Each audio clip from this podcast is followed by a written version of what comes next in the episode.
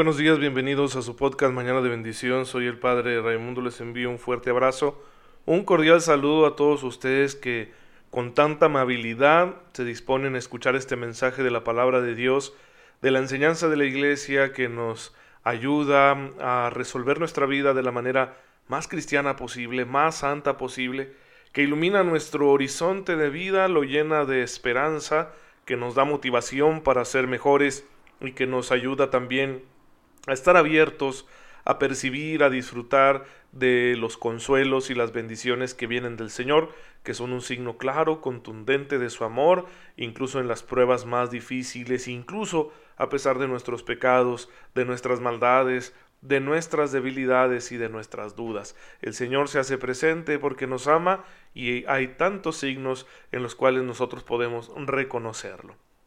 El día de hoy la iglesia recuerda a un santo recientemente canonizado, San Pablo VI, Papa, que fue el antecesor de Juan Pablo I, que fue el antecesor de San Juan Pablo II, y fue sucesor de Juan XXIII. Juan XXIII fue el Papa que convocó al concilio, San Juan XXIII también, ya santo, y San Pablo VI fue el Papa que lo culminó. Un hombre valiente, desde mi punto de vista, un profeta, porque defendió la fe de la Iglesia en temas de moral, concretamente de la vida, cuestiones que llamaríamos de ética, ética sexual, reproductiva.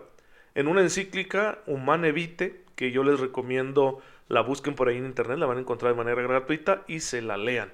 Es muy, muy buen documento para formar nuestra conciencia. Y que en él el Papa toma una posición bastante polémica que fue rechazada por mucha gente de su tiempo, sigue siendo rechazada hoy en día, y es la afirmación de que el uso de los anticonceptivos en la vida sexual del matrimonio es inmoral. Y ahí tenemos uno de los datos más difíciles como católicos que mucha gente no asume, pero sí, los argumentos que da ahí son, son verdaderos. Realmente el hombre, por egoísmo, la mayoría de las veces, eh, trata de separar el goce sexual de las otras dimensiones que lo acompañan que deben acompañarlo porque ese es el plan del Creador. Y pues ahí tenemos un verdadero problema. Eh, mucha gente me dice, ay padre, pues es que nosotros ya nos operamos o no sé qué y no sé cuánto, entonces estamos en pecado, como que la gente se toma como, como una agresión esta verdad. Espérate, no quiere decir que, que, que si alguien usa anticonceptivos, si alguien se ha esterilizado, no quiere decir que sean cosas que Dios no perdona, ¿de acuerdo? Dios perdona otras cosas hasta más graves. Entonces, claro que Dios también perdona eso. No seamos cínicos. No, no lo hagamos diciendo, ah, al cabo Dios me va a perdonar. No. Pero si ya lo has hecho por la razón que fuera, claro que Dios puede perdonarlo. Y si lo confiesas, te va a perdonar. Entonces, tenerlo claro. Ahora, esto de los anticonceptivos como una acción inmoral se refiere estrictamente a las relaciones matrimoniales. ¿Sí? matrimoniales, no, no seamos tontos porque luego la gente piensa de que, ay, pues es que la iglesia quiere que el mundo se llene de niños, no, o de enfermedades de transmisión sexual. No, no, no, no. Es que para nosotros como cristianos, como católicos, las relaciones fuera del matrimonio son pecado. Entonces, si alguien se dispone a hacer eso, a fornicar, porque así se le llama fornicación, aunque ustedes no están listos para esta conversación, pero así se le llama, quien fornica pues por lo menos que no se arriesgue. ¿Sí? Entonces no, no significa que la iglesia le esté dando un plus de pecado porque usan anticonceptivos, ¿verdad? No, no, no, no, no, para nada. Entonces son cosas diferentes porque son contextos diferentes. Uno es un contexto pecaminoso, en cambio las relaciones sexuales dentro del matrimonio son un contexto santo, completamente santo. Y también es cierto que eh, se puede hacer un discernimiento porque puede haber razones de peso para el uso de los anticonceptivos dentro del matrimonio, como puede ser un caso de enfermedad. Entonces esto hay que dialogarlo con el sacerdote al que le tengas confianza, con tu confesor, con tu director espiritual. Les digo todo esto porque suele ser una doctrina bastante rechazada, la vamos a profundizar en algún momento aquí en Mañana de Bendición, pero en un principio me gustaría que le perdiéramos el miedo y que seamos capaces como católicos de asumir que esto es parte de nuestra fe. Pero bueno, Estamos en Mañana de Bendición, sí, con temas de ética, de moral, pero entramos a esta parte que llamamos la parte de la gracia sobrenatural.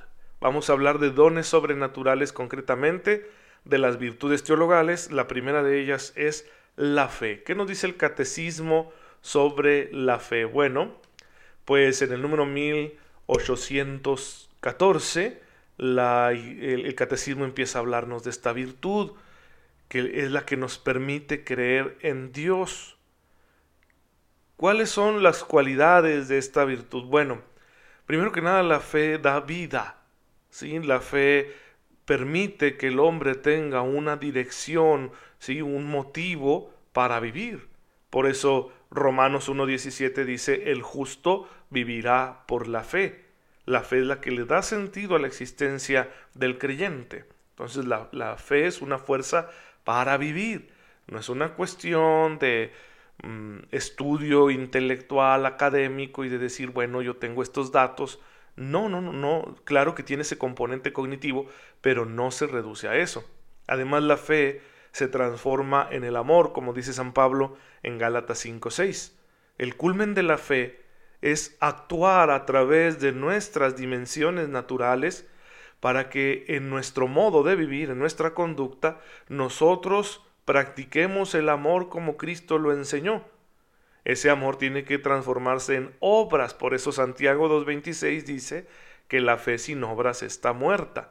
Entonces la fe verdadera, la fe viva, es la fe que se convierte en amor, y no en un amor sentimiento, sino en un amor entrega generosa como Cristo nos enseñó.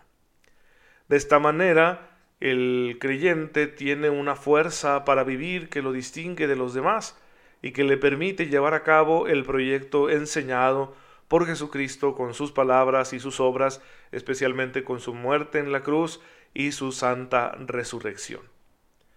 ¿Por qué es importante la fe?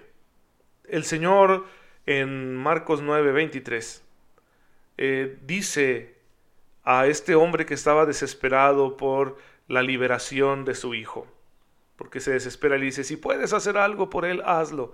Y Jesús lo regaña, ¿no? Dice, ¿cómo, cómo que si puedes? Todo es posible para el que cree.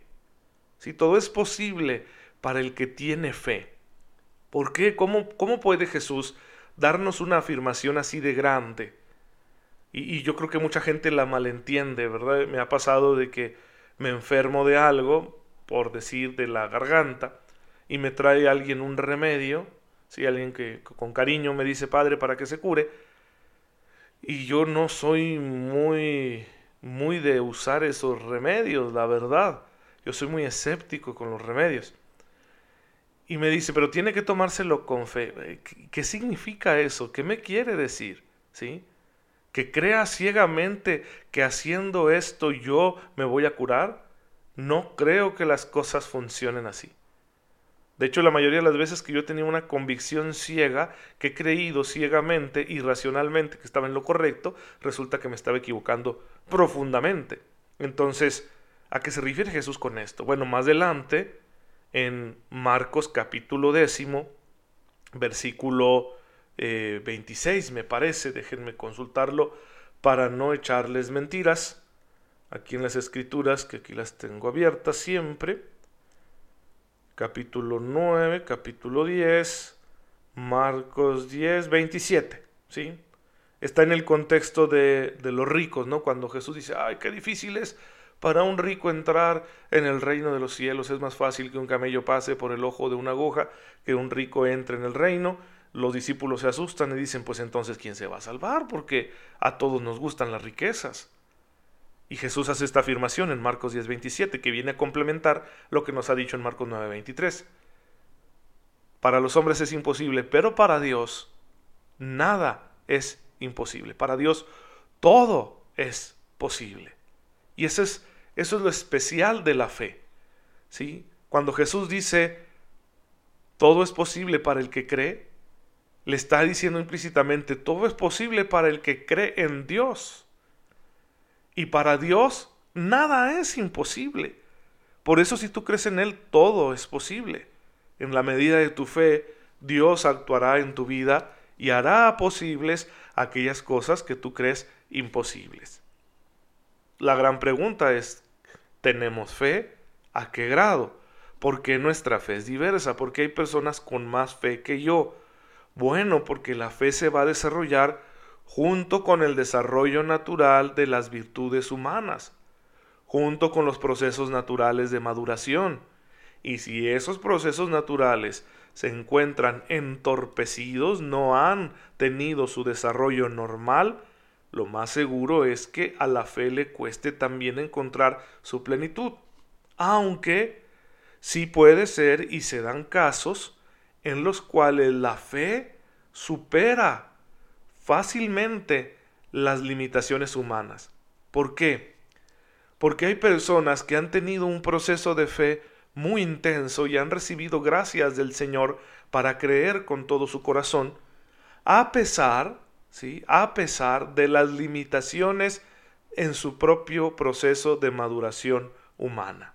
Pero de manera ordinaria, la falta del proceso de maduración humana nos va a llevar a una dificultad mayor para que la fe se desarrolle. También entrarán en juego los factores externos como la educación, el ejemplo que se haya recibido de los que se dicen cristianos, especialmente de los padres, los familiares, eh, las ideologías, las culturas en, las, en medio de las cuales nos encontramos inmersos, todo eso influye y por eso la fe de cada ser humano es distinta, es diversa. Pero en la medida en que esa fe aumenta, aumenta la posibilidad de que se realicen aquellas cosas que uno creía imposibles. Les pongo el ejemplo más claro, porque siempre piensa uno en milagros, ¿no? en cosas extraordinarias, en que se suspendan las leyes de la física cuando hacemos un acto de fe. Y puede ser. Yo le doy crédito a las palabras de la Escritura y creo que en muchos momentos he visto milagros. Quizá no con la contundencia de quien pueda hacer un análisis científico para ver si el milagro sucedió de manera meramente sobrenatural o si fueron unas causas naturales que se arreglaron a sí mismas. A veces no tiene uno la oportunidad de hacer esos análisis pero muchas veces orando por los enfermos, dándoles el sacramento de la unción, yo he visto recuperaciones radicales, ¿sí? Rapidísimas, casi espontáneas, que uno dice, wow, de veras que Dios se hizo aquí presente. Pero fuera de eso, yo considero que uno de los más grandes milagros que nos permite la fe es la capacidad de perdonar. De perdonar a los que nos han hecho daño, y yo hablo como una persona que ha sido dañada profundamente y he podido perdonar a quien me ha dañado y perdonarlo no solo por mi bien, no solo con ese perdón psicológico que es bueno, ¿sí? ese perdón que nos proponen los psicoterapeutas, decir perdona para que te liberes de la carga, para que estás sufriendo ahí atado al pasado. Sí, e-, eso es bueno, pero el perdón que Cristo pide es mucho más grande, es aprender a amar al que nos hizo daño. Y he aprendido a hacerlo He aprendido a hacerlo gracias a mi fe.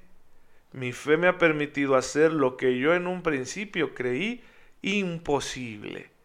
Y ahí está Dios actuando, porque así funciona la fe. Mi fe es la confianza en la omnipotencia divina. Y para Dios no hay imposibles. Y Él, a través de mis propias facultades, me ha permitido perdonar las ofensas más graves y amar a quienes me las hicieron. Entonces yo considero que ese es el milagro más grande de la fe. Pues bueno, hermanos, cultivemos esta virtud que hemos recibido de Dios, la recibimos en el bautismo, se va desarrollando en nuestra vida y mañana de bendición quiere ser una ayudita para que esa fe tuya crezca, se desarrolle, alcance la plenitud y te permita esa altura de vida que los santos anhelan. Como decía Santa Teresa de Ávila, muero porque no muero, pues tan alta vida espero. Esa vida ya la podemos gozar desde aquí, esa altura de vida, y la tendremos en plenitud en el reino de los cielos, cuando Dios nos llame a su presencia y pasemos por el juicio en el que tendremos, gracias a nuestra fe, a Jesucristo como nuestro abogado. Un abogado fiel, incorruptible, que nos presentará ante la misericordia del Padre. Pues hermanos, actuemos así, seremos muy bendecidos y vamos a seguir hablando de la fe porque las virtudes teologales son el fundamento de nuestra existencia cristiana, así que vamos a tomarnos el tiempo de desarrollarlas, ya que hay muchos aspectos que están relacionados con ellas. Pero hoy se nos ha terminado el tiempo, vamos a darle gracias a Dios. Padre, te bendecimos, porque además de todos los dones que nos has concedido con nuestra naturaleza, nos iluminas con la fe, la fe que nos permite conocerte, amarte y servirte. Te pedimos que nos concedas crecer en ella todos los días de nuestra vida. Por Jesucristo nuestro Señor. Amén. El Señor esté con ustedes. La bendición de Dios Todopoderoso, Padre, Hijo y Espíritu Santo, descienda sobre ustedes y los acompañe siempre. Gracias por estar en conexión con su servidor. Nos vemos mañana, si Dios lo permite.